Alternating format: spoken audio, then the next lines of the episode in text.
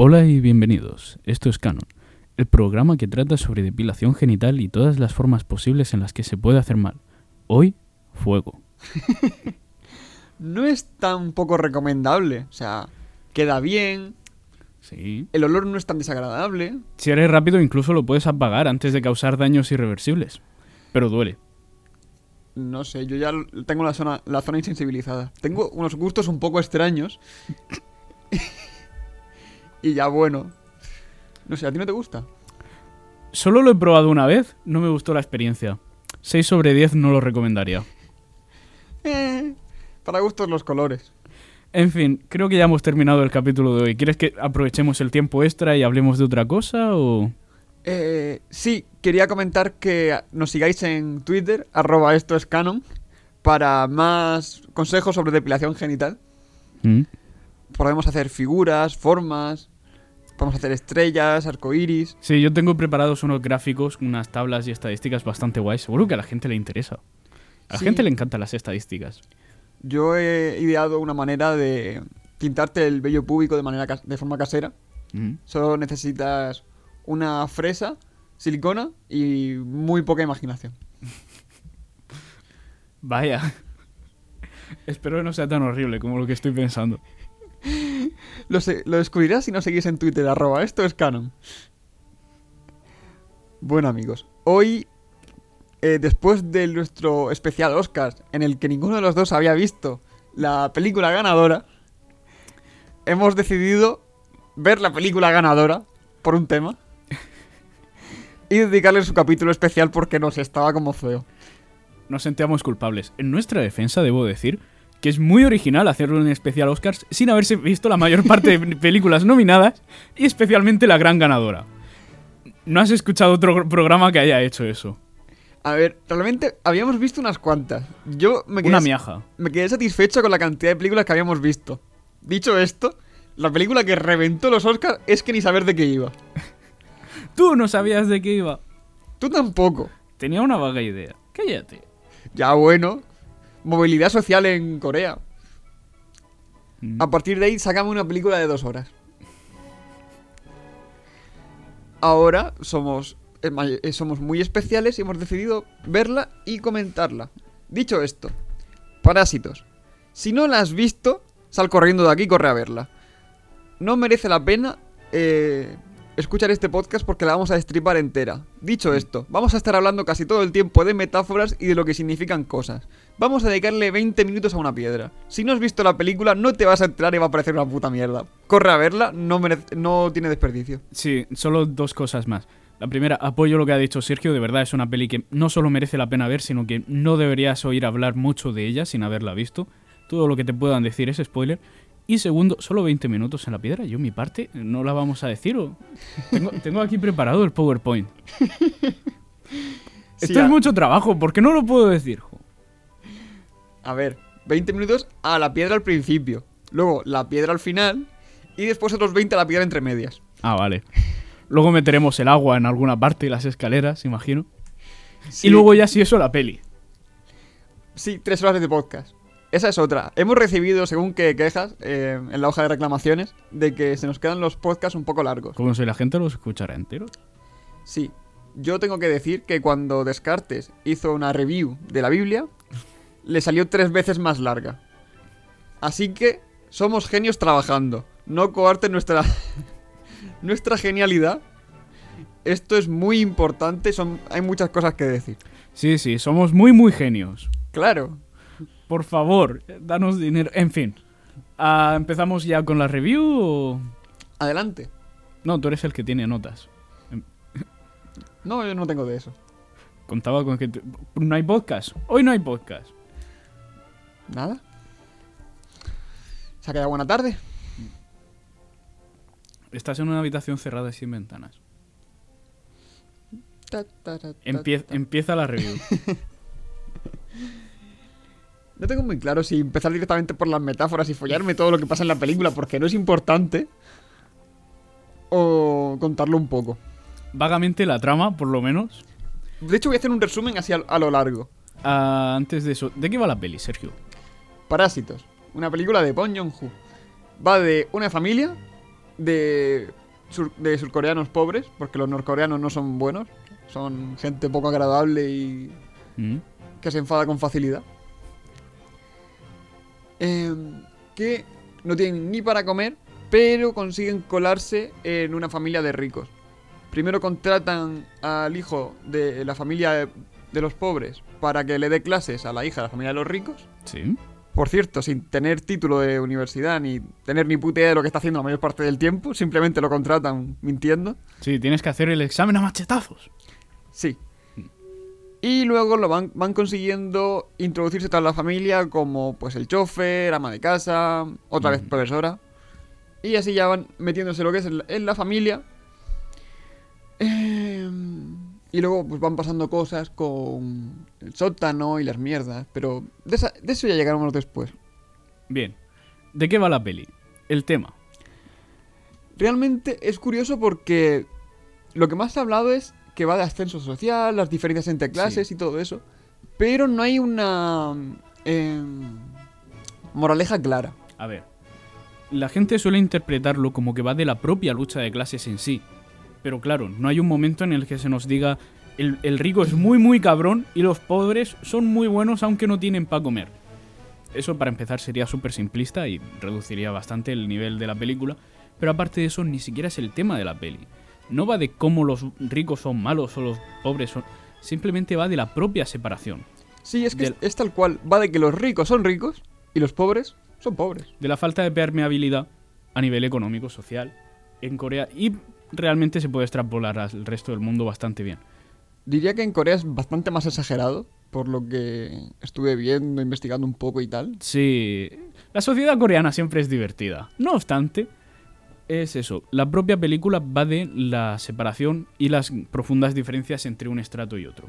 Sí, de hecho yo lo, tengo apuntado que em, lo que cuentan en toda la película Mm, es simplemente que los ricos son más todo Sí, y los pobres son menos todo. Lo único que, es, que se salva de esto es que los ricos son ingenuos y los pobres son astutos, precisamente por ser ricos y por ser pobres. Sí, lo, lo estuve pensando y realmente la peli sí que trae- eh, lógicamente no, no es el género ni nada, pero sí que se parece un poco a la picaresca española.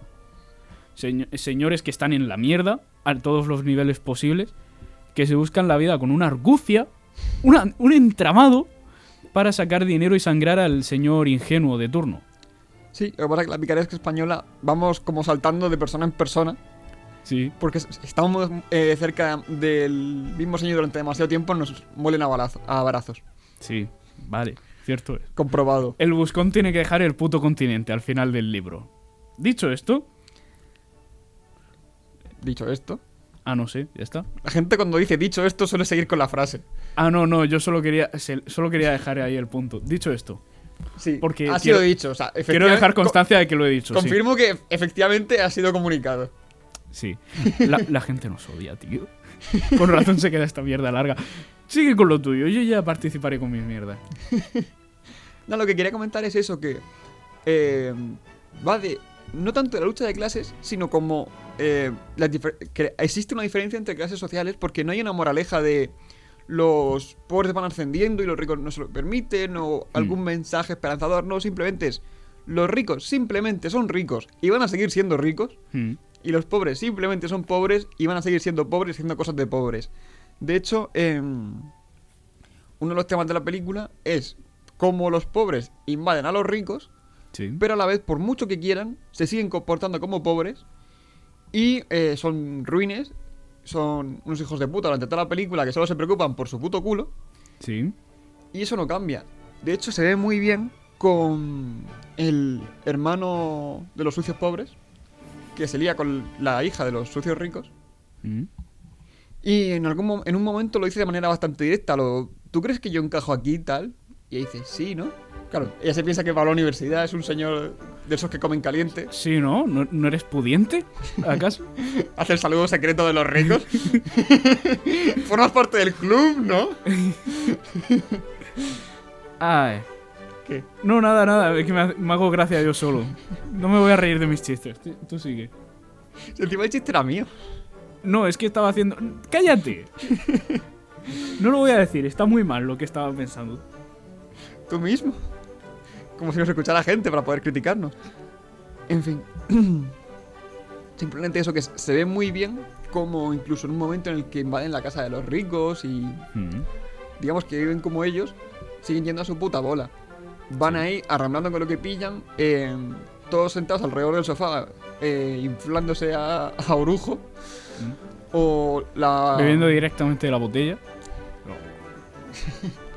la madre en el jardín que parece que está haciendo como, como yoga o algo, pero es eh, como una especie de... Eh, lanzamiento de martillo, con la bola de lanzamiento de martillo. Sí, y es la hostia porque está ahí como super zen, es- está como todo muy iluminado, en plan son ricos porque hay una separación de luz entre ricos y pobres, pero en esa escena están todos muy iluminados y eso, están muy zen mientras la lanza, de repente la lanza, eh, le da una hostia a un cristal y se quedan todos tan tranquilos, a lo claro. Aquí nada ha pasado. Soy rico. No, yo lo, lo interpreto como estoy acostumbrado a que todo me asople Sí. y que todo lo que tenga alrededor tiene tan poco valor que ni siquiera me preocupo de lo que hago. Mm. Es un poco lo que, lo que más se nota. Bien. Ahora cuéntame de la trama. ¿Cómo empieza la película? Empieza con pobres siendo pobres. ¿De verdad quieres que te explique la escena de la fumigación? Todo el mundo ha visto el tráiler. No, de hecho, yo no vi el tráiler. Ya, yo tampoco. Lo he visto después. Vaya. Va- Vamos a abordar bien la peli, coño. No tenemos una forma sistemática. Tenemos que empezar a, a prepararnos esto mejor. No puedo abordar la peli de normal porque no merece la pena. O sea, eh, si empiezo a decir lo que va pasando, no es relevante. Lo importante es el cómo y el por qué. ¿Vale? Entonces lleva tú esto. No, tú, tú eh, interrumpiéndome, si no tengo ni puta idea. Yo tengo que apuntar cuatro cosas y la mitad son de piedras. ¿De qué es la otra mitad? Escalera. Vaya. bueno, pues tú, tú cubre eso. Yo me quedo con el agua, ¿vale? ¿Ha- ¿Hacemos eso? Vale. ¿Quieres empezar por la piedra o queremos empezar con cómo entra a la casa? o- Yo solamente quiero decir una cosa. Eh, yo he visto la película una vez. Hmm. Enrique la ha visto dos. De hecho, la vez, eh, mi primera vez y la segunda fue que fuimos al cine y simplemente la vimos, ella la había visto y yo la, la pillé de nuevas. Entonces, hay muchas cosas que mm, más o menos he saltado o he pasado por alto porque es una película que de primera sorprende. Sí. Eh, he escuchado mucha gente diciendo que es como muy diferente, prácticamente como si fuera algo que no han visto nunca. Sí, me, me ha pasado a mí también bastante. No estoy especialmente de acuerdo. Es distinta, no es lo que estamos acostumbrados, pero podría decirse que hay precedentes. También se, se- Dime.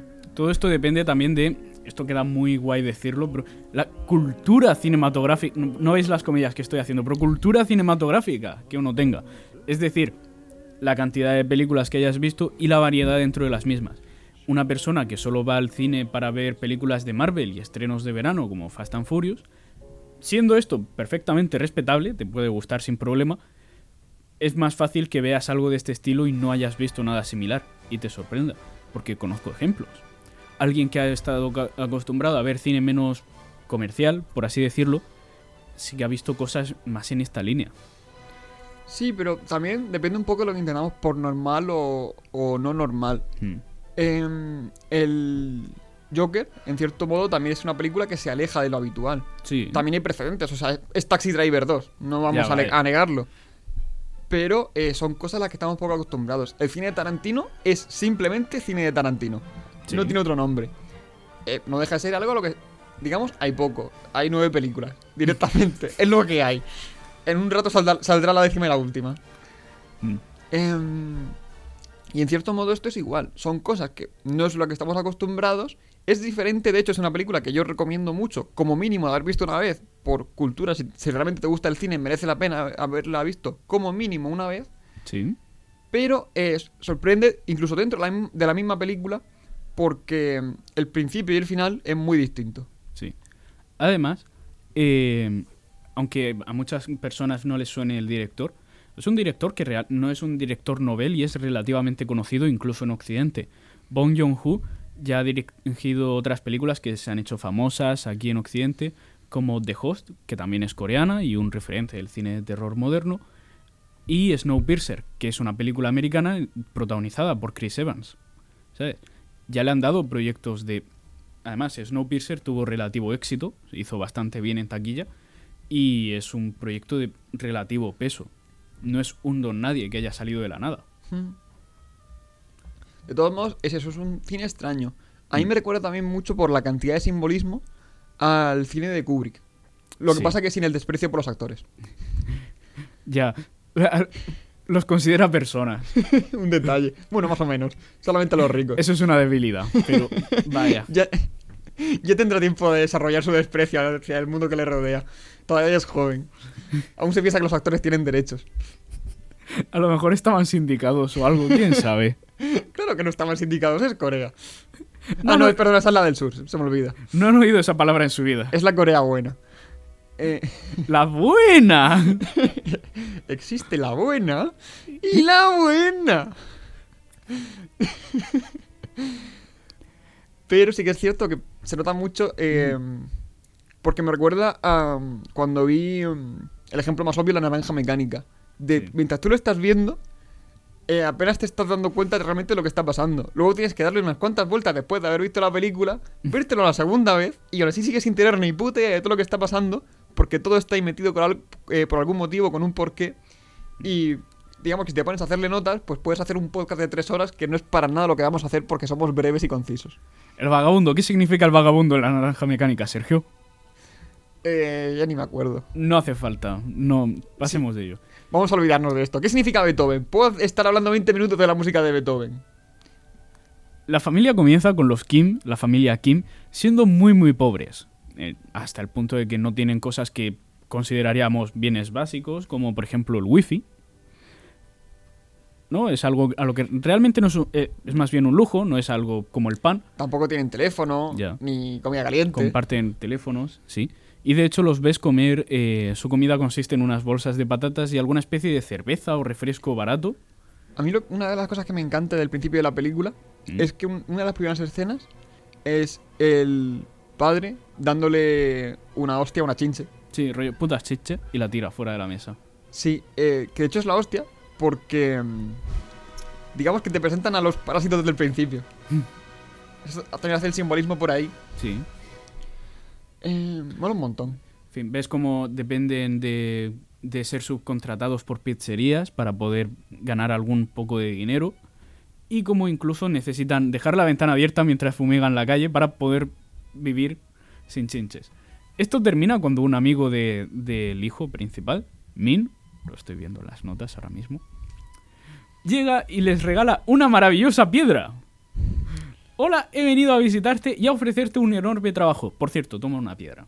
Sí, es un regalo. Me encanta porque la madre dice, pues podías habernos dado comida. Hmm. Y él, no, piedra. es una piedra valiosa. Sí, dicho Era de mi abuelo.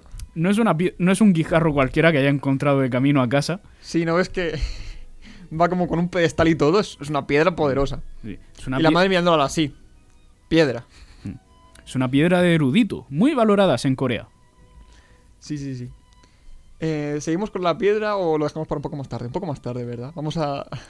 Adelante, yo solo quería decir eso, tú a lo tuyo. Yo lo que quería comentar, que es algo que me hizo mucha gracia durante la película, es que mm, este señor sale al principio y luego se olvidan completamente de él cuando podría haber sido un recurso interesante. se, que menciona una vez, luego más tarde, pero ya está. muy poco. Em, es que yo me esperaba que fuera a ser un personaje importante porque lo ponen al principio y es el que introduce a- al hermano en la Mm. familia de ricos y le dice, mira, te he cogido única y exclusivamente para que me guardes a la moza. Hmm.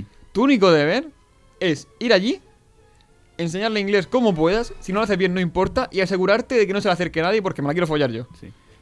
Más o menos, es- no, Sí. simplemente es, no quiero que se la folle otro, así que te pongo a ti que sé que no lo vas a hacer. Más o menos. Tus únicas funciones son enseñarle inglés, ya te apañas tú como eso, y no le metas la polla dentro. Me parecen instrucciones bastante claras y concisas. Muy difícil cagarla. Cinco minutos después, esa mujer lleva una polla dentro. Adivinemos de quién. Es, es que es así, es- sí, es así. Me encanta porque es, es eso, se olvidan completamente de, de que eso ha ocurrido porque no hay, no hay ningún tipo de consecuencia. De hecho, es que lo- es lo que yo me esperaba. A ver, que llegara luego. si va a otro continente, si va a América, me parece decía. Pero yo me esperaba que luego volviera, que era un poco la idea, de que luego el tío eh, iba a volver y fuera lo típico de, ah, no, son pobres de mierda, viven en la inmundicia y no merecen estar con eh, señores de sangre azul como vosotros y cosas del estilo. Pero no, o sea, no hay ningún tipo de consecuencia, simplemente se menciona al principio y eh, obviamente se la pela Mm. Que el, el señor que le ha dado trabajo y una piedra, pues nada, yo me, me follo a su novia. Trabajo y una piedra. Ay. Sí, mola un montón. Venga, luego, ¿qué más? Le, le decimos por- a la audiencia por lo menos la oferta de trabajo. Realmente confiamos en que quienes ya estén Sí, no, escuchando esto Ol- conozcan la historia. Vamos a hablar de la película como, como quien la ha visto y eh, si la gente lo escucha, la habrá visto hace poco porque eso. Vale. Nadie la conocía antes de los Oscars. Y si no, pues ¿qué más da? Oye- así por lo menos conocen las metáforas cuando luego vayan a verla. ¡Oh, la piedra! ¡La piedra! De verdad, no merece la pena enfocar esto a alguien que no ha visto la película. Que, No. que lo apague y vaya corriendo a verla. O sea, no tiene sentido. Em, Que escuche el podcast mientras ve la película. Será más fácil entender así las metáforas. a tomar por culo. La piedra. Vale, vale, empieza tú. Dime qué crees que es y luego te corrijo y te digo exactamente en qué te equivocas en todo. Quiero decir. Tengo unas cuantas notas. Adelante, pro- prueba a ver. Simboliza, Alguna será cierta. simboliza el, ascenso, el ascenso social, el poder, la falta de escrúpulos, o mejor dicho, la pérdida de escrúpulos. Em, porque a mí me mola mucho que es el que la tiene gana. Al principio la tienen los King y consiguen invadir a los ricos. Y cuando la, la coge el hijo con intención de clavársela en la cabeza a, a los, a los vagabundos del sótano, es cuando simboliza un poco la pérdida de escrúpulos. Em, hay un momento en el que tal cual se le cae, la recoge el vagabundo, y el vagabundo tiene el poder y tiene la capacidad de salir del sótano reventándole la piedra en la cabeza a uno. Mm. No es menos cierto, pero en ese sentido simboliza eso. Y me, me mola también mucho porque el que pierde la piedra, digamos que pierde más cosas. Eh, el señor del principio, el, el amigo que se la da, Mm. pierde la novia. Mm. Y luego cuando la familia pierde la piedra, se la revientan en la cabeza. Y teóricamente da suerte. Mm, y si quieres... hab- ¿Hablo del agua o sea, No, te lo cedo a ti lo del agua. ¿Puedo, ¿Puedo probar a enfocar yo la piedra? Realmente, como es una metáfora, no siempre hay una... A, no ser que llegue el director y diga, mira, es específicamente esto, esto y esto. Y aún así se podría decir que son más cosas. Siempre queda abierto a interpretación. Pero me gustaría darle ambos enfoques para ver qué tal. Y eso. Me gusta, lo que sí me gusta es eh, lo de la pérdida. Eso no lo había visto y está muy bien. Tal como yo lo interpreto. ¿sí? Gracias por la reverencia. Tal y como yo lo interpreto. ah, realmente la piedra, se- eh, el significado podría ser uno solo y se algo más englobado. Que sería la. No tanto la avaricia, como el, eh, la, la propia ambición de dinero. El, el querer ganar pasta. Yo eh, tengo puesto la necesidad de escalar como sea. O sea, Mm. la película empieza con ellos recibiendo la piedra y a partir de ahí invaden a los ricos. Y se nota mucho el, el final cuando la coge el hermano, Mm. porque la coge mientras está diciendo, tengo que ayudar a mi familia como sea. Llámalo Kevin. Si no te sabes el nombre coreano, llámalo Kevin. Por lo menos. Kevin. Vale. Cuando la engancha Kevin y dice, esta piedra va a simbolizar que me sobran dos vagabundos en el sótano y voy a reventarle la cabeza a pedradas. Entonces hace mucho eso de la, la pérdida de escrúpulos, que se ve al principio, pero aquí más exagerado, Sí. y la necesidad de, sea como sea, yo tengo que estar en una mejor posición, tengo que ganar dinero, poder o lo que sea, y no me importa cómo llegar hasta, hasta ese punto. El problema está en que lo de la escalada social quizá haya otros elementos que lo simbolicen mejor. Yo creo que es eso, la propia eh, ambición de dinero, la sed de poder. Es que yo sé- en ningún momento lo veo tanto com- dinero como posición y capacidad de llegar al dinero. No me, no me des dinero, ponme donde hay. Si quieres termino la, la- eh, la mía parte. Adelante. Tenían las notas, pero es que me da, me da pereza abrirlas. Así que lo haré de memoria y esto va a acabar mal. Ah, si, te puedes. O sea, si te das cuenta, al principio de la peli la piedra está bastante. eh, aparece bastante, se le da bastante protagonismo. Y en un momento en el que ya toda la familia empezaba a colocarse, durante un bastante rato, en el que hay una se alcanza una especie de statu quo, en la que nosotros nos aprovechamos de los ricos, pero ellos no lo saben, y todos vivimos más o menos felices, la piedra se olvida durante bastante parte de la película.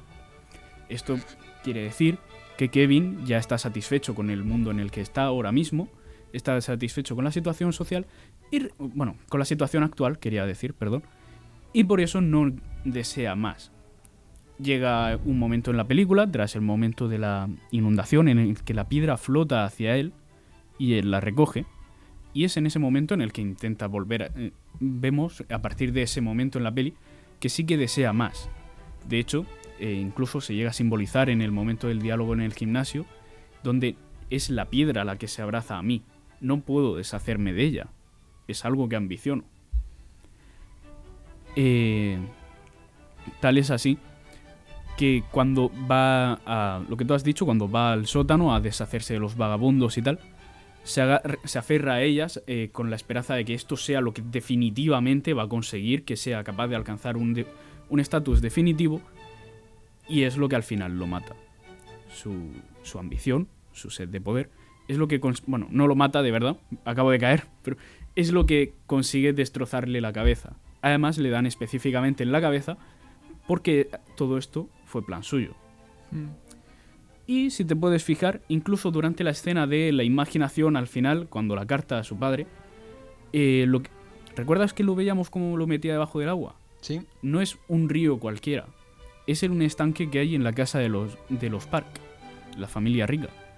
Es él reposando su ambición en la casa que, que desea, dando a entender que ya ha alcanzado su, su meta, su objetivo. Hasta aquí lo que yo creía que había visto. ¿Cuál de las dos es la correcta? Obviamente la mía, pero siempre podemos decir que es abierto a interpretación. Al fin y al cabo, se puede resumir efectivamente en, en ambición. Hmm. Si la mitad de cosas que hemos dicho es prácticamente lo mismo con distintas palabras. Sí, sí. Hay según qué detalles que, que cambian. Pero sí, o sea, yo por ejemplo lo de el estanque tampoco me había fijado en ese sentido. Yo lo que he visto sobre todo que el agua en esta película simboliza mucho que, digamos, pone a cada uno en su sitio. Hmm. Cuando llueve, a los Park se la pela y dan una fiesta. Sí. Y ese momento en el que lo dicen a lo bueno, vamos a hacer eh, leña del árbol caído. Hay que aprovechar la lluvia como sea, vamos a divertirnos. Hmm. Y mientras tanto, los Kim han perdido gran parte de sus cosas, se les ha inundado la casa, han tenido que dormir en un gimnasio. Y además, mientras llovía, les han ido puteando durante toda la noche por est- estar en la casa de los Park cuando no debían. Hmm. Básicamente, a los ricos le da cosas buenas, a los pobres los putea como si no hubiera un mañana. Sí. Y es algo que me- lo que yo me esperaba con la piedra. Que eh, no deja de ser una metáfora de que cada uno va donde le toca. El rico al rico y el pobre al pobre. Sí. Y además, es, es curioso el agua en esta película porque además de tener esa función narrativa, además tiene otro simbolismo. Es como si tuviera dos propósitos distintos. El agua, a su vez, puede interpretarse como que simboliza la abundancia. No, eh, no tanto riqueza, sino simplemente tener su- suficiente de todo. Como poco tener tus necesidades básicas cubiertas y luego además vivir bien. Esto se puede entender así. ¿Cuándo ves a la familia beber agua? Eh, Por primera vez. lo siento, no, te- no lo tengo apuntado. Ya. Lógico, no estabas fijándote en eso. Tú estabas viendo la peli, como un noob. A ver, yo esto es lo que quería comentar antes. Luego lo diré también con las líneas. Esta película la vimos después de inflarnos a burritos. Habíamos salido de Taco Bell. Sí. Yo en ese momento tenía las, con- las constantes vitales al mínimo para poder sobrevivir a la ingesta de burritos. Estaba viendo la película y babeando con la boca abierta. Suficiente que no me desmayé. En esas condiciones, más lo complicado que tiene la película, lo complejo, es muy jodido darse cuenta de todos los detalles. Me perdí media peli. Estaba ocupado sujetando las tripas. Yo en esas condiciones no puedo trabajar. ¿Qué quieres que te diga? Vi la película, me di cuenta de casi todo. Hay muchas cosas que se me escaparon. No puedo evitarlo, o sea, en ese momento era medio persona. Continúa. Dicho esto, el agua. ¿Cuándo ves a la familia eh, beber agua por primera vez? Eh, a la familia Kim, Sí, cuando está en la casa de los ricos. cuando están en la casa de los ricos. Antes de eso, no solo en, en ningún momento los ves beber agua, sino que lo ves, be- los ves beber sustitutivos, por así decir. La escena de la cena, la Con cerveza creo que estaban. creo que era cerveza, no lo sé en qué era la, la lata, pero los ves beber alguna bebida enlatada. Es una bebida en lata, lo que pasa es que no sé coreano. Por eso mismo. Asumimos que es algún refresco barato o cerveza. ambas, ningu- o sea, ninguna de ellas es especialmente sana y son, pues eso, probablemente porque sea más barato que adquirir agua en esa especie de favela en la que viven, no sé cómo se llamaría el barrio. Pero eso. Luego no solo los ves beber agua, sino que además eh, disfrutarlo bastante. Va eh, Kevin por toda la casa diciendo, mamá, ¿quieres agua? Sí, con gas, para disfrutarlo y tal. Incluso ves a la hija, eh, a Jessica. Vamos a usar los nombres americanos por un tema, ¿vale? Yo sigo sin entender qué es eso de nombre americano y nombre coreano. Ah, cosas culturales. Tras la guerra de Corea, el ejército estadounidense estuvo bastante tiempo en Corea, Sí. ¿vale? Es todo el contexto que te voy a dar. A partir de ahí, imagínatelo tú. Dicho eso, incluso ves a Jessica echada en la bañera, dándose un baño, cosa que solo habías visto al padre, al padre de los Park, el rico, haciendo previamente. Eh, quería seguir algo con él. Agua. Ya, Agua. agua. Pero Yo so- solamente quiero añadir que si disfrutas del agua con gas, me caes mal. ¿Qué clase de persona dice, mmm, me apetece un poco de agua, pero con gas? Que con, bur- con burbujitas. Quiero hidratarme, pero con burbujitas. No sé. O sea, yo... Es, es- es es que- champán sin alcohol. Es que no lo entiendo, o sea. Para eso te, te tomas un par de pastillitas de cianuro y te queda mucho mejor. Es que agua con gas, yo no lo entiendo, de verdad. Continúa. Ya yo tampoco, pero no, no tengo ese desprecio hacia la gente que bebe agua con gas. Dicho eso, además incluso se puede ver cuando el agua que estás viendo en pantalla no es agua.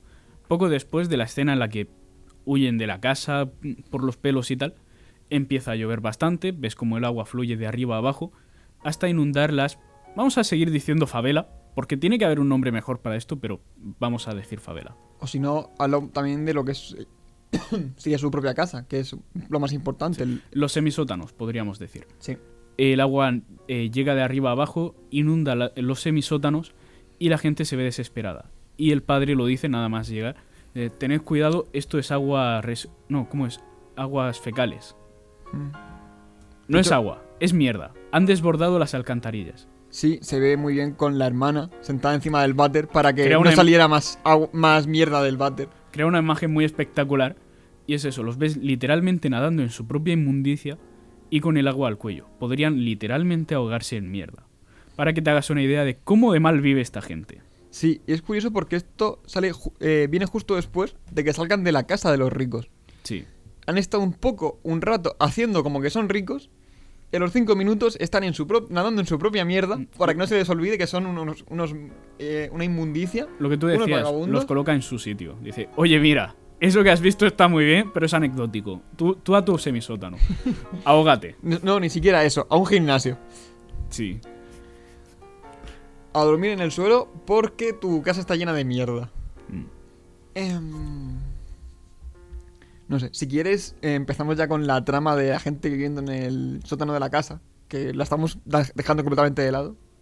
Adelante, tú tira. Yo, yo voy con los puñetazos y tal, no. Em, bueno, en, en un momento se ve que em, la antigua ama de casa eh, va rápido a la, a la- a la casa a darle un biberón a su, a su macho Mm. porque em, su, su hombre lleva 4 o 5 años viviendo en un sótano oculto dentro de la casa de los ricos. Y esto es una gran metáfora de que los ricos ni siquiera son conscientes de las personas que viven literalmente por debajo de ellos. Me sentía más popular así. Sí. O sea, no te falta razón. La forma en la que lo has dicho descalifica totalmente tu argumento. es algo en lo que normalmente estaría de acuerdo, pero ahora mismo no. Vete de mi casa. Fuera. Ni siquiera es mi casa, pero vete. ¿Ha sido por la manera de decirlo o por la manera de levantar el dedo como si fuera algún tipo de dictador? eh, Ambas. de- con mano de hierro. Por la, mano- la forma en la que lo decías mientras levantabas el dedo. En fin. Em, pero sí, es tal cual. es una gran metáfora de que em, a los ricos se la pela todo el mundo que no sean los ricos.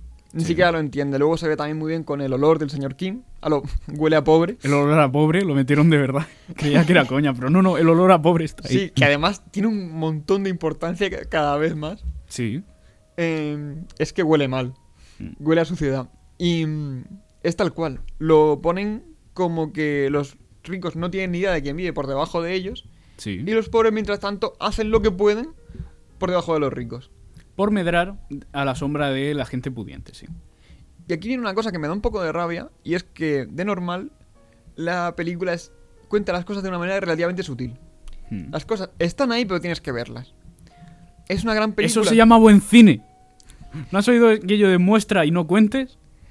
Sí, podemos estar hablando de por qué las películas de Marvel son una mierda, porque Scorsese dice que un cine de verdad, si no es complicado, no merece la pena. No, pero a y ver. si no que- tienes que estar tomando notas para poder entender cualquier mierda y sentirte muy superior al resto de gente que no lo ha visto, no es cine de verdad. Pero, no vamos a hacer eso en este podcast porque te reviento.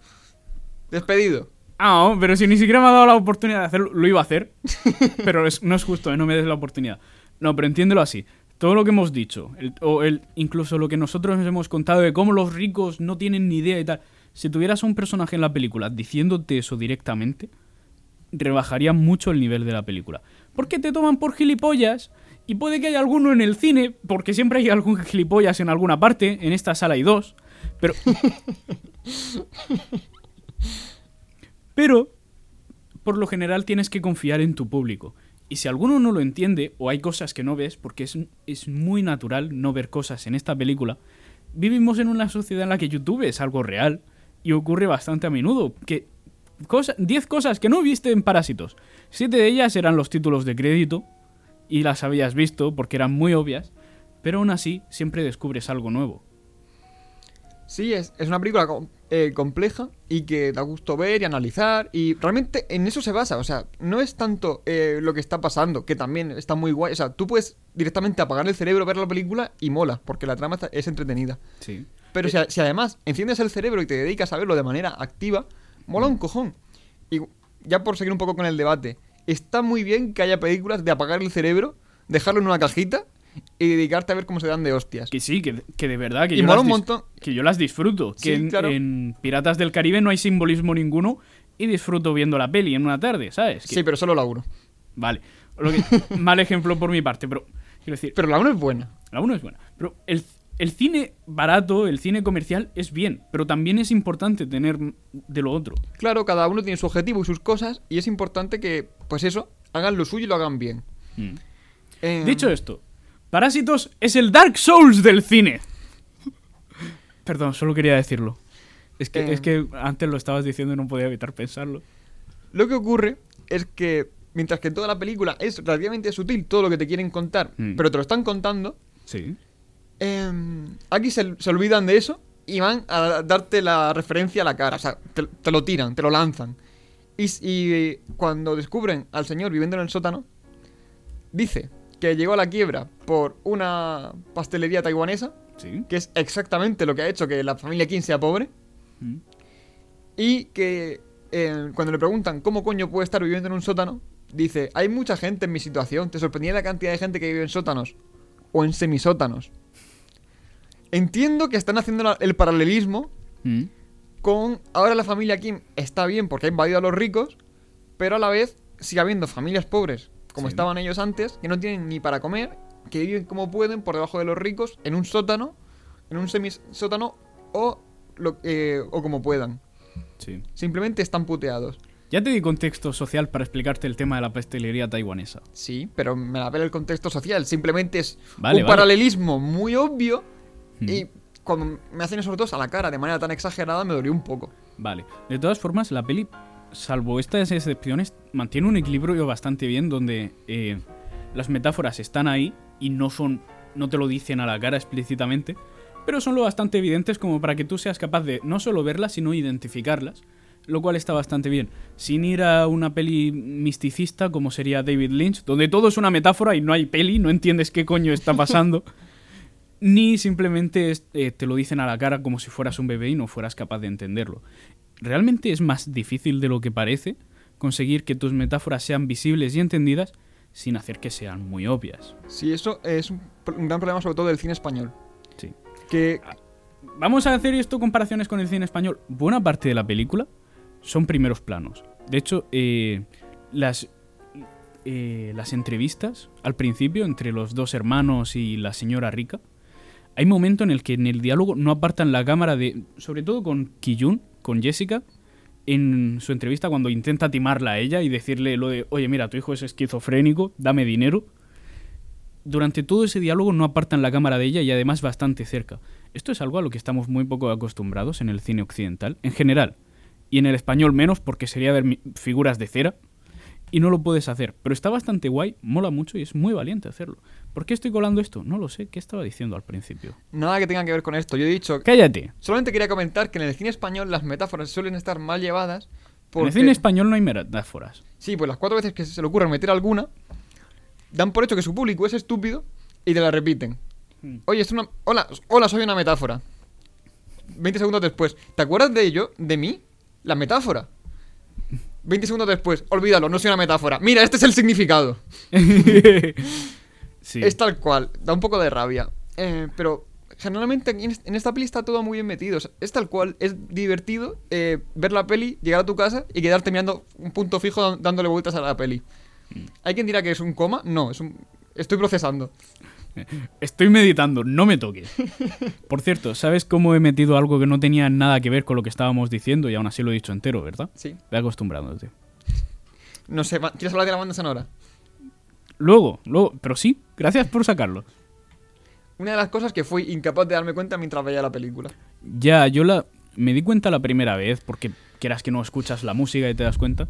Y la segunda me fijé bastante más. Hay más de la que pensaba. Y está muy bien, es muy bien llevada. Es del mismo autor, no sé el nombre, ¿vale? Lo siento. Pero sí que, sé que es del mismo autor que la banda sonora de Goodbye Lenin. También gran película, muy recomendable, no es coreana. Míratela. Sí, Te la, habl- te la digo a ti y se lo digo a la audiencia. Míratela. Hablando de nombres, yo, que- yo quería aclarar una cosa. Sí. Resulta que soy imbécil. Me he fijado. Estoy convencido de que los cinco que nos oyen también. Pero Sí. em, y resulta que soy completa y totalmente incapaz de acordarme de los nombres de los personajes de las películas que veo o incluso de las series. De hecho, si me apuro, soy incapaz de acordarme de las caras. No es cuestión de. eh, no es una cuestión racial. No es que "Buah, son coreanos, son iguales. No, de verdad. Em, es la hostia que yo veo una serie. Y a no ser que sea tipo Juego de Tronos, una película Sí. tipo El Señor de los Anillos, que me aprendo los nombres y la, y la ascendencia, soy de verdad incapaz de recordar los nombres. De hecho, recuerdo que me pasó sobre todo con It, It 2, que Sí. hubo unas cuantas cosas que no entendí porque eran referencias a los nombres. mm, Y como soy total y completamente incapaz de aprenderme los nombres, no los pillaba. Y recuerdo que lo estuve viendo A con- ver, con la unos culpa, am- la culpa es tuya por intentar prestar atención durante It. It es, It es una peli en la que dejas la vista muerta durante la peli, no después. Eh, eh, la gente suele acordarse de los nombres. Yo recuerdo ver Stranger Things, Mm. intentar comentarlo a la semana y decir, pues, este niño de aquí, o el, el otro niño más grande, de verdad, Está- incapaz. Incluso los nombres españoles, soy total y completamente incapaz de acordarme de los nombres o de las caras. Con Stranger Things es tal cual como el prota, el tartaja, el desaparecido y el negro. Sí, lo hace, lo hace bastante sencillo. Muy despectivo todo. pero, pero e- es la única forma en la que he oído a la gente referirse a los personajes. Creo que había un Mike, no sé quién es. ¿Qué más da? Es que no me acuerdo. O sea, yo de verdad que no es cuestión de. Es que son nombres complicados con muchas vocales. No, o sea. Para mí, en general, todos los actores son iguales. En fin, Eh, De manera universal. ¿Vamos a hablar de la peli o seguimos con tus problemas? Con mis problemas de memoria. Bien. ¿Nunca te he contado cuando me quedé de la cuna de pequeño? Tres veces ya. Ya, siempre se me olvida que te lo cuento. bueno, continúa. Por cierto, creo que se perdió una oportunidad. No. No, He- por favor. He no. visto tu cara de terror. Podemos continuar. Sigue. Eh, no lo tuyo. ¿Nunca te he contado cuando me caí de la cuna de pequeño? ¿No? Me ¿Cómo provocó problemas de memoria a corto plazo. Oh, vaya.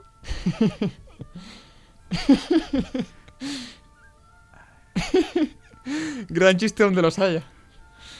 Sí, esta- estaba intentando no hacer la referencia buscando a Nemo.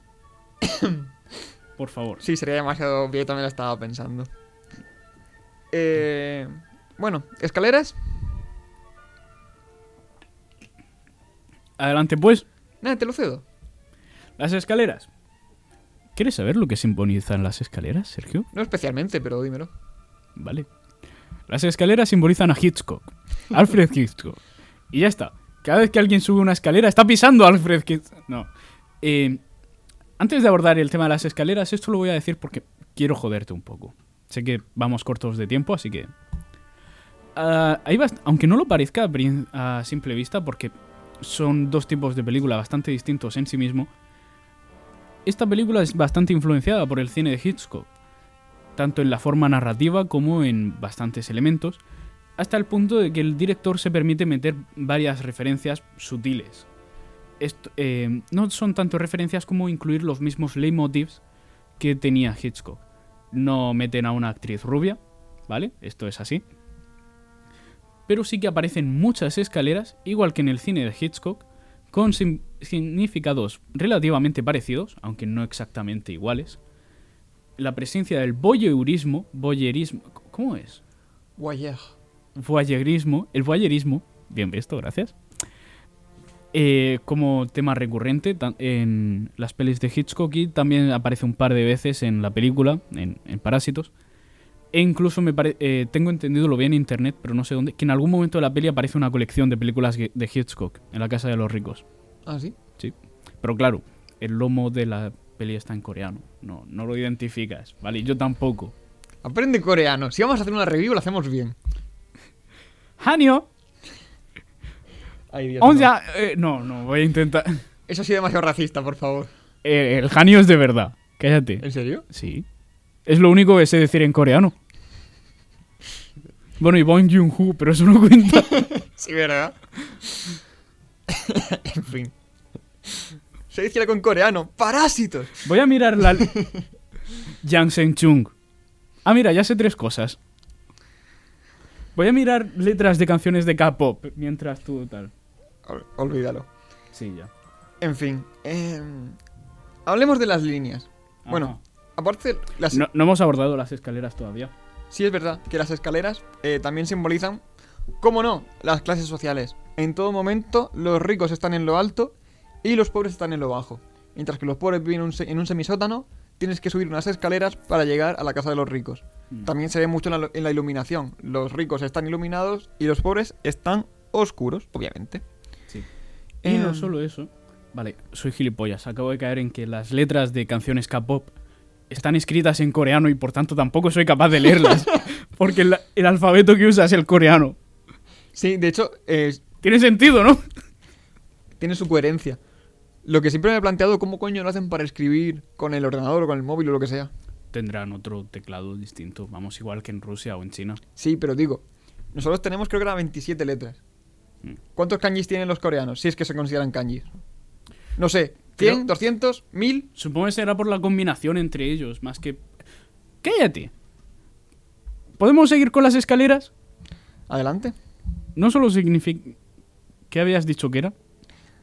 Que los ricos están en alto y los pobres están en bajo. De hecho, aunque no tenga que ver con escaleras, incluso dentro de los mismos planos, Mm. se intenta poner a los pobres más abajo que a los ricos. Sí, eso siempre sí que es cierto y se ve bastante. Y no solo significan el ascenso y descenso social, cada vez que lo, lo ves a alguien subiendo y bajando, sino que además marcan la propia separación. En la escena en la que los Kim abandonan la casa después de casi haber sido descubiertos por los Park viviendo en- en ella, en su ausencia, los ves volver a su, a su casa en los semisótanos. Hay bastantes planos de ellos volviendo a casa, bastante recorrido, y todos son de ellos andando cuesta abajo o bajando escaleras. Tal como está estructurada, tal como está editado esto, es difícil hacerse una idea de la distancia real, en línea recta, entre una casa y otra. Lo que sí eres capaz de ver es la distancia de altura, y los ves bajar mucho, y quiero decir mucho, para marcar la diferencia, en- eh, la distancia entre los semisótanos y cómo de alejada está la población rica, cómo de eh, irreal podría llegar a ser desde un punto de vista hacia el otro. Además de eso, sí, bajada. Han vuelto a bajar a la miseria. De verdad, bajan las escaleras y se los come la mierda. Sí, bastante, bastante obvio esa parte. Y luego también molaría mucho comentar las líneas. Las líneas, Las líneas. las líneas. Porque por si no había quedado claro, los sucios pobres jamás podrán compararse con los ricos. Y qué manera más obvia de poner esto en una película, en algo visual, que directamente separarlos con líneas. Mm. Entonces durante muchos planos se ve como el pobre está a la derecha y el rico a la izquierda, o arriba y abajo, o donde sea. Mm. Y hay elementos que provocan que haya una línea de separación entre ellos. Hay un momento con una ventana, con un Sí, frigorífico. La ventana es el primer momento en el que aparece y es donde lo hacen más evidente para marcar de, oye, esto va a ser un tema recurrente. A partir de ahora acostúmbrate, estate atento. Pillé el aviso la primera vez, no pillé ni la mitad. A la segunda las vi todas. Una puta burrada. Es tal cual, pero de verdad que mola un montón porque además es súper sutil. Es una de las Mm. cosas que me costó mucho darme cuenta mientras veía la película. Sí. Luego lo estuve repasando en YouTube. Mm. Es mucho más fácil cuando te lo señalan, tengo que reconocerlo. Y mm, está muy guay ver cómo está cada uno a un lado. Solamente una pregunta. Dime. ¿Qué coño significa la almada? La palmada es un momento en el que simplemente transgrede la línea, se acerca demasiado y ya está, eh, la espabila. Y es el momento en el que se pone a la altura... Te lo explico así. No están a distintos niveles, pero podríamos decir que se pone a la altura de un rico, fuera de su posición, al hacer algo que es demasiado familiar o cómodo, algo que no esperarías a un sirviente que hiciera con su señor. De Bueno, hecho- se- señor no es la palabra correcta, pero... Sí, sí, es, la palabra correcta es amo. Eh, es curioso porque la misma palmada en, la- en las manos cruzan la línea. Sí, es eso. Lo único que hace es cruzar, eh, cruza la línea solo con las manos. Ella permanece donde está y si te fijas, vuelve a su sitio casi inmediatamente. Pero esto no es algo en lo que deberíamos dedicarnos mucho porque realmente no significa tanto. Puedes, o sea, puedes analizarlo todo lo que quieras y seguramente saques un montón de cosas. Es que cho- choca un montón porque, digamos que sorprende Sí. y no, eh, de- di- digamos que de- desentona bastante con el resto de la película y como, con el desarrollo de los personajes. También debo decir, me fijé esto la segunda vez, hay momentos en los que pueden estar en la misma habitación dos miembros de la, de la familia Kim y Park, sin que haya una línea que los separe. Y esto solo es en dos ocasiones. La primera con Kevin y la, la la hija de los Park, cuando eh, el mozo la seduce y le mete el pene dentro de lo suyo. Antes de nada quiero señalar que no es que yo sea imbécil y no recuerde los nombres, que también este señor lo está mirando. Hace trampa. No, eh, eh, has visto que no estoy mirándolo en el, en el ordenador. Calla. Soy capaz de memorizar nombres. Ya yo no. Ya, solo quería sacar No soy inferior por eso. Soy Sí. inferior por otras muchas cosas. Vale, vale. Solo quería lucir mi capacidad para recordar nombres de personajes ficticios. Ojalá con la gente de verdad me funcionara. Dicho esto, solo hay dos momentos en los que puedan estar en la misma habitación sin que haya alguna especie de línea divisoria.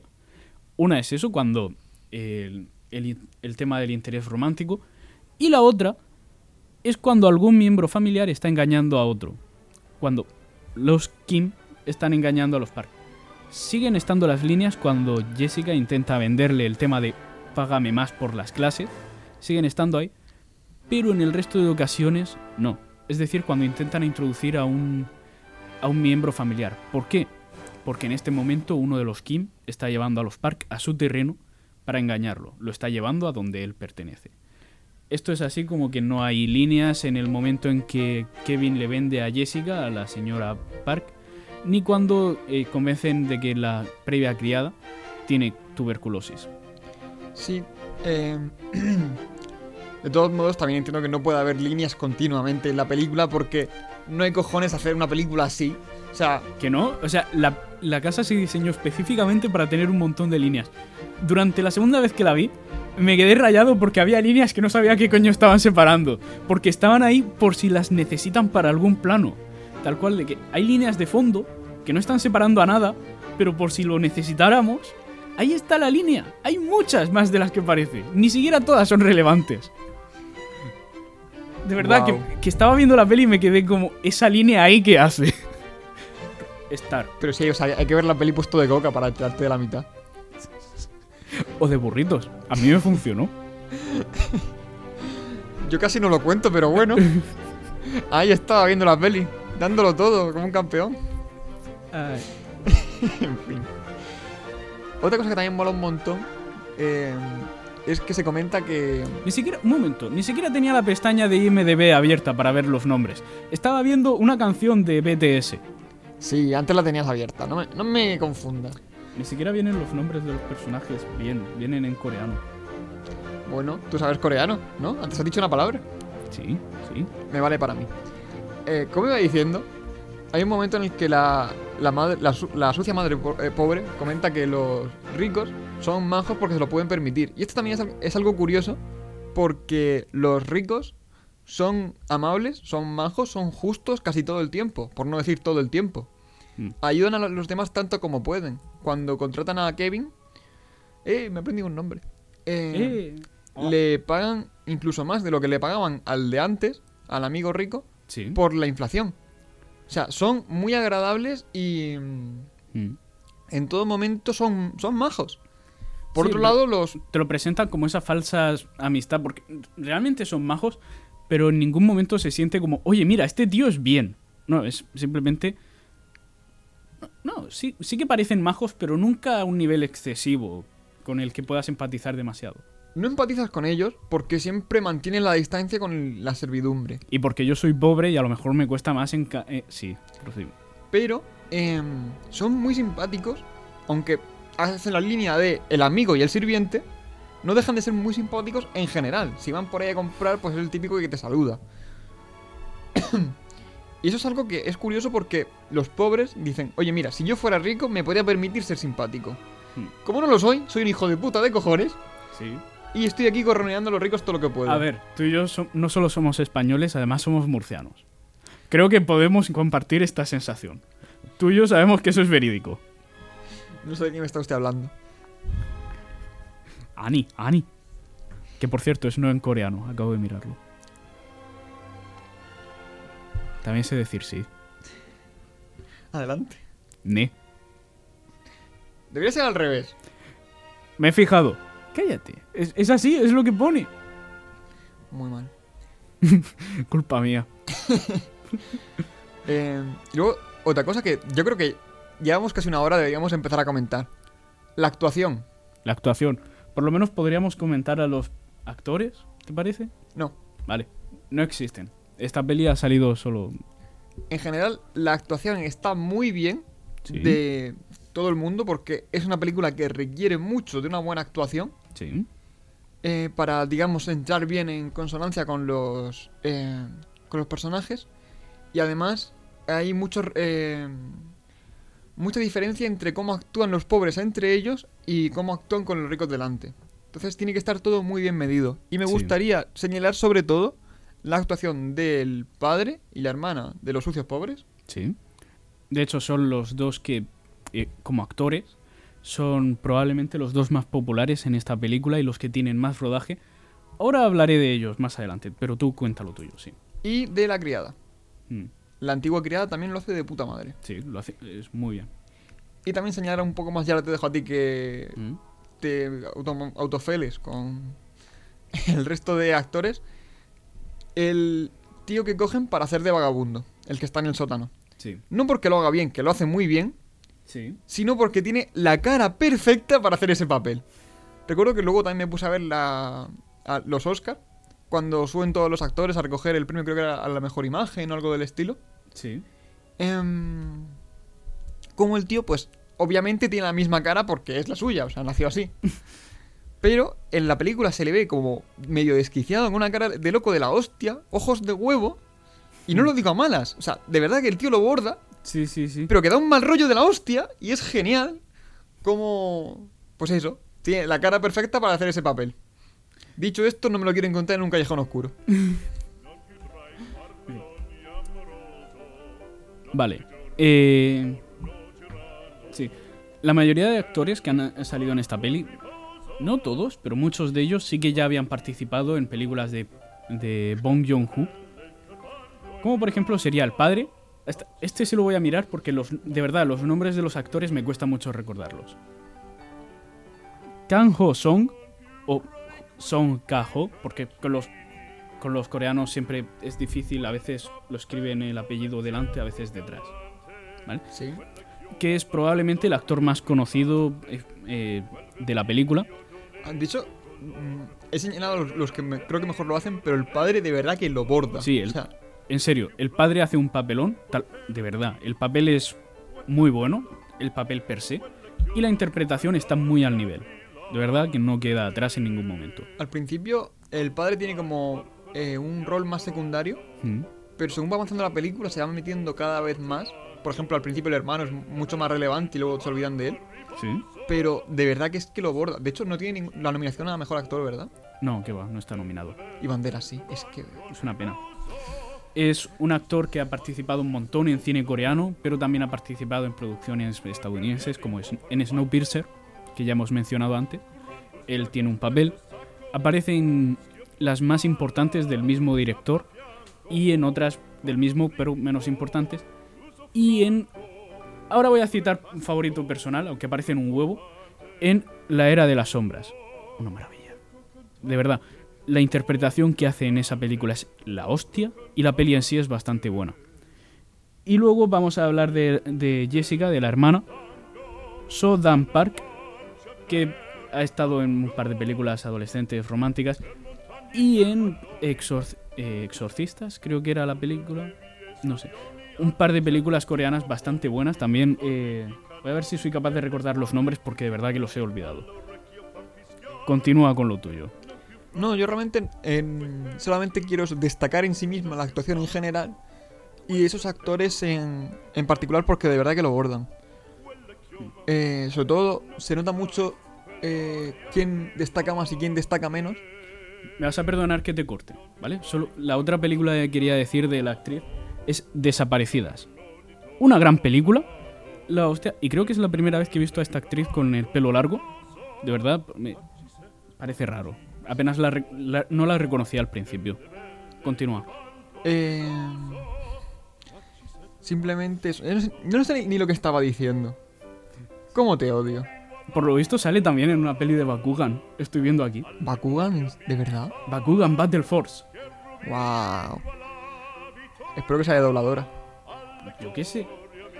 No sé, no me gustan los live action. Pero bueno. Em,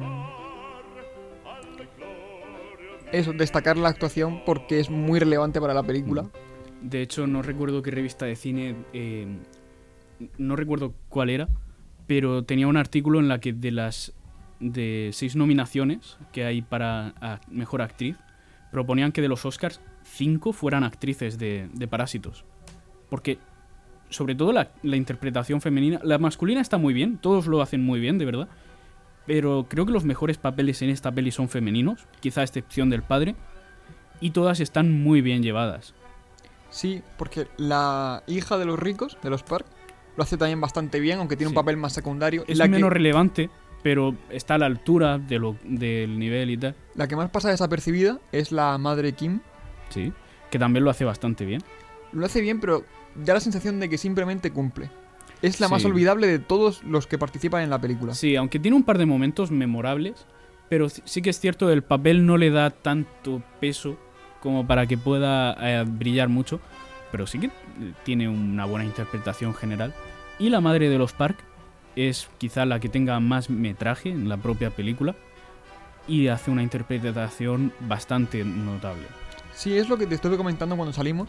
Mm. que al principio sobre todo da la sensación de estar un poco sobreactuada, pero Sí. también eh, da la impresión de que está ah, hecho así a posta. No es cuestión de que diga, Buah, es que no sabe actuar. Sí. Es un poco las direcciones y realmente queda muy bien porque le da un toque de ingenuidad extra por esa sobreactuación. Parece como más tonta a posta, más crédula. De Y- hecho, creo que es parte del propio personaje, es decir, creo que tú sabes esa especie de como de... Perdón, por el golpe al micro. A los pijos, no solo ricos, sino que además son pijos, que ellos, incluso eh, siendo de normal, tienen como esa sobreactuación en su personalidad. Sí, como eso de estar actuando. Quiero dar un discurso cada vez que hablo. Efectivamente, esa forma de ser que incluso de normal parece que están como sobreactuando o, o muy exagerado todo, los gestos, la voz y tal. Y creo que es un poco así con la... eh, porque además cuando más se, eh, se ve eso es cuando está hablando con alguien de la familia Kim. También tiene un par de momentos eh, privado con su marido, sobre todo el tema de las bragas, Sí. pero sobre todo al principio cuando está hablando con los Kim. Por eso, como si fuera una imagen que quiere dar, más que como ella es propiamente. Creo que es Eh, parte del propio personaje. Dicho sí. esto, Sapó 10 de 10 la interpretación. Yo solamente quería comentar, quería comentar eso, que mm, es como otros ejemplos que te puse, como Tim Roth en las películas de Tarantino, Hmm. o Tainted Roth en general, que está sobreactuado, pero muchas veces es aposta, es un personaje que tiene que estar así, Hmm. y es lo que lo hace bueno realmente. Sí, Y Sí, es que es tal cual. La, la interpretación de la madre es muy buena y hace ganar mucho a la peli. En general, esta misma película con una interpretación mala Mm. habría perdido mucho, pero mucho. Sí. Y... Voy a pasar a otra cosa ahora con la peli, pero antes quiero volver a lo de Tim Roth. Te jodes. Míralo así. Piensa en todos los papeles de Tim Roth en películas de Tarantino. ¿Tú crees que con una interpretación contenida y más, eh, más sobria ganarían lo mismo? No, son personajes que están ahí para... que, que lo vive. Es justo lo que acabo de decir. Te jodes. Quería hacer más hincapié en ello. Porque sé que luego me llevas la contraria. Sí, pero eso es- Agito el puño de forma maldad. amenazadora. Quiero que me recuerdes así. Lleno de ira homicida. Apunto una referencia. ¿Cómo iba diciendo? sí, continúa. ¿Recuerdas cuando dije que eh, el Oscar a Mejor Edición no debería haber ido a, eh, a Ford versus Ferrari? ¿Sí? Aunque se llevó un huevo, probablemente Parásitos debería haber sido la que se llevase también el Oscar a Mejor Edición. Quizá con No la... se llevó tanto. Lo que pasa es que se llevó los más tochos. Ya, es eso. Quizá con la salvedad de Joker, que también sería argumentablemente una de las mejores, porque apoya bastante la interpretación de Joaquín Phoenix, la edición en Parásitos es maravillosa.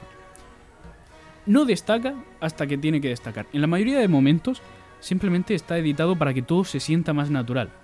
Hay pocos cortes, ya te lo dije que hay ya pocos cortes de plano, la mayor parte del tiempo simplemente es plano sostenido, a veces se mueve un poco la cámara, pero se deja donde está, de forma que queda muy natural y deja que la imagen respire por sí misma y apoya bastante la propia película. De vez en cuando suben un poco el volumen de la música y tal. Creo que el único momento en el que más destaca la edición, que está más editado, es al principio con el tema del melocotón. Que oyes las voces de fondo hablando sobre la alergia al melocotón, ves cómo lo pela, van poniendo la música cada vez más alta, en creciendo y tal y luego incluso le echa el, el pelo del melocotón y no ves... a- rollo- ya has visto la escena, no te lo tengo que explicar. Escuchas la tos de fondo y tal. Es cuando la edición está más pesada, por así decir, quiero decir, donde Sí. es más evidente. Hacen un plano tipo eh, Ocean's Eleven o mierdas del estilo. Bueno, Sí. varias- o sea, una, una escena como eso. Todo como muy Hmm. muy medido, muchos, muchos cortes, sobre varias cosas eh, eh, exponiéndose a la vez. Claro, es eso. Es una edición, o sea, la naturalidad no tiene por qué ser algo necesario a cualquier película. Hay películas que cuando se editan de forma más extrema, más llevada al, al extremo, como sería por ejemplo una película de Guy Ritchie, ganan bastante más. Pero esta peli, por la historia que pretende contar y por el peso de las metáforas en ella, es algo que cuanto más natural, cuanto más vivido se sienta, por así decir, mejor. Y la edición apoya mucho esto. Sí, es que hay un montón de cosas de las que hablar. Luego, una de las cosas que tengo en las notas, que es simplemente mencionar porque ya llevamos una hora y pico, Eh. em, cómo intentan en todo momento hacer que los pobres vayan a su puta bola. Y si para que yo sea rico tengo que joder al pobre de al lado, que se joda. Yo voy primero. De hecho, eh, se ve mucho la avaricia cuando intentan incluir incluso a la madre de criada. Mm. Porque mm, no hay necesidad. Yo creo que con tres sueldos Sí, y Ya además bastante generosos podrían vivir, pero la piedra, la piedra, ¡caja, la, caja! la avaricia. Y yo creo que ya podríamos ir concluyendo un poco, si no tienes nada más que añadir. Varias cosas, pero te las diré fuera de micro porque consumirían bastante tiempo y no son especialmente relevantes. Así que ya habéis oído, amigos, os No. oculto información, como hace un verdadero periodista. Para eh, el final, tenía pensado sobre todo comentar toda la escena del sótano después de que salgan salga esta gente. Sí. Y también el final con el padre. Sería un poco ya la conclusión del podcast, lo más necesario, porque la escena esa como de acción, que vamos a decir que es un poco extraña, es el único momento de la película en el que sí que me daba la sensación de no haber visto nada parecido antes en cuanto a eh, técnica de... Curioso, porque yo no la veo tan destacable. O sea, no es que sea mala, simplemente no la veo nada tan fuera de lo común. No es La, la veo simplemente diferente. que sí he visto cosas iguales. No sé. incluso en cine occidental, quiero decir, nada, no en plan de vale, vámonos a una peli serbia que no ha visto ni Dios, de verdad, no la ha visto ni el director. Eh, sí, claro, ahí lo, eh, eh, esto toma referencias de... No, quiero decir, no es algo que me parezca tan raro para los estándares habituales. A ver, no es algo que no había visto nunca. Mm. No deja de ser una- un tipo de escena que se ve bastante. Ese tipo de... Más que la escena, la, la idea, Mm. lo que está pasando, la- lo que quiere contar. Pero me da la sensación de ser distinto. También es igual por la manera en la que está, está pasando. Es una fiesta de ricos, están en, en su cumpleaños, juegan con el fantasma, de repente llega el señor con los ojos de huevo. Em, Sí. Está muy bien. También por eh, ese barullo, eso de que cada uno a su puta bola. Mm. Eh, cada uno de verdad lo que le sale de las pelotas. Está la- eh, el- un señor con un cuchillo forcejeando con la madre Kim y al resto se la pela. O sea, cada uno va Sí, sí, a lo suyo. Incluso al padre Kim, él dice, a mí, a mí, a mí no me mires. Ah, esta mierda no va conmigo. Sí, si la mujer se tiene que morir, que se muera. Yo voy a lo mío. A ver, está con Jessica, ahí for- forzando la herida y tal, pero... Hasta que se aburre y mata al, Sí. al padre. En fin, ¿qué más querías comentar? Yo creo que la escena final realmente es bastante evidente por sí misma y no, no hay tanto de lo que comentar. Pe- Le voy a... Tengo pelea con el micro, ¿vale? Pero Sí, te ha mirado mal, lo pillo. eh, basta.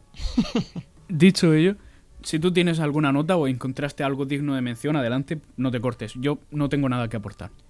No hay nada que aportar realmente porque eh, todo esto lo comentamos en su momento al salir de la película. Son cosas que podemos ir mencionando, pero Mm. es una conversación que no merece la pena en micro porque ya se nos ha hecho esto muy largo. A mí también me gusta ocultar cosas, me siento poderoso y misterioso al mismo tiempo. Ya estamos, ya estamos. Nos van a contratar en el mundo al final. No, ¿cómo era? ¿La razón? ¿El de Maruenda es la razón? El de Marón de la razón. En la razón, nos van a contratar en la razón. Estoy aprendiendo a hacer clickbait. Vemos parásitos y pasa esto. Y yo vomitando un burrito entero en el cine. sin masticar siquiera. Sale entero. Es que te imagino a ti con la boca abierta y empiezas a ir. No, Como un payaso. Uno detrás de otro como pegados.